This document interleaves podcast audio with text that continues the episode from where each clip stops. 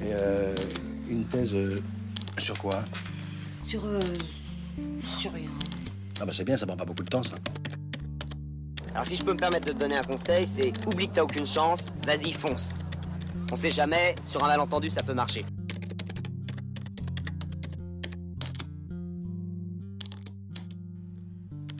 Bonjour et bienvenue dans Parenthèse. Depuis quelques jours, les thèses gazouillent en liberté sur Twitter sous le hashtag Thésoli, dont celle de mon petit frère, qui s'appelle Discothèse. Moi, j'ai décidé de parler de la mienne de vive voix, ou de la faire parler, on verra. Je vous propose donc d'entrer avec moi dans un journal de thèse, de marcher sur les pas de Manon Bril et de son journal de thèse en vidéo. Je m'appelle Noémie, ma thèse porte sur l'iconographie des femmes de l'Ancien Testament dans les livres d'heures de la fin du Moyen Âge. C'est pas le vrai titre, hein.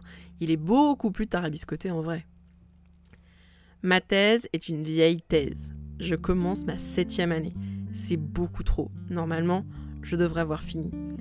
Mais je travaille un plein temps en même temps dans une bibliothèque et ça me plaît beaucoup. Alors je m'investis pas mal au boulot et donc je cours après le temps pour pouvoir écrire ou pour pouvoir lire pour ma thèse. Ma thèse a une histoire un peu compliquée avec un changement directeur, d'université et plus ou moins de sujets en cours de rédaction.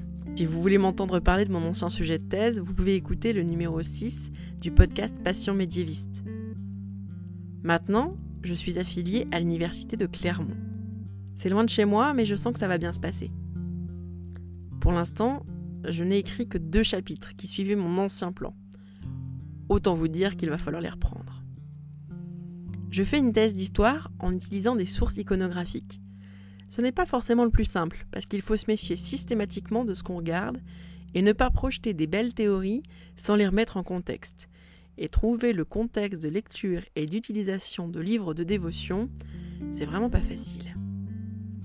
Mon premier boulot et le plus long, qui n'est d'ailleurs pas tout à fait terminé, ça a été de créer un corpus de thèse.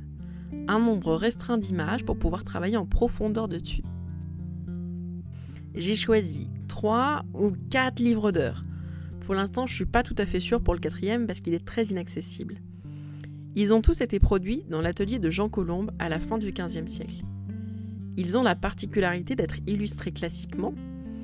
En ce qui concerne les livres d'heures et leur illustration, je vous renvoie vers le numéro 18 du podcast Passion médiéviste, Marion et les livres d'heures. Ça vous expliquera tout ça très bien. Comme vous l'entendez, même à l'oral, je peux pas m'empêcher de faire des notes de bas de page. J'adore ça, les notes de bas de page. C'est là où je peux mettre toutes les choses que j'ai appris et même des blagues des fois. Donc, mes livres d'heures. Ils sont illustrés de manière classique par des images en pleine page qui, qui marquent l'escansion d'un livre d'heures. Et en plus, en bas ou sur le côté, il y a un cycle de l'Ancien Testament. C'est ça qui m'intéresse. Cette histoire qui se déroule de façon ininterrompue en marge du texte et qui n'a a priori pas de rapport avec lui. Je commence ce podcast comme une bouteille à la mer.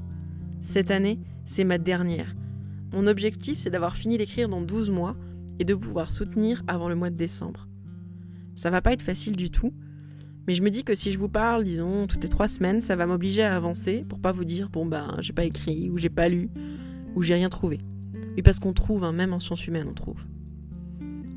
Je suis Noémie, je suis enceinte d'une thèse depuis bientôt 7 ans et j'aimerais bien arriver à terme, parce que la gestation d'une thèse, c'est long, surtout vers la fin. Je vous invite à me prêter vos oreilles pour suivre ce journal intime d'écriture. À tout bientôt.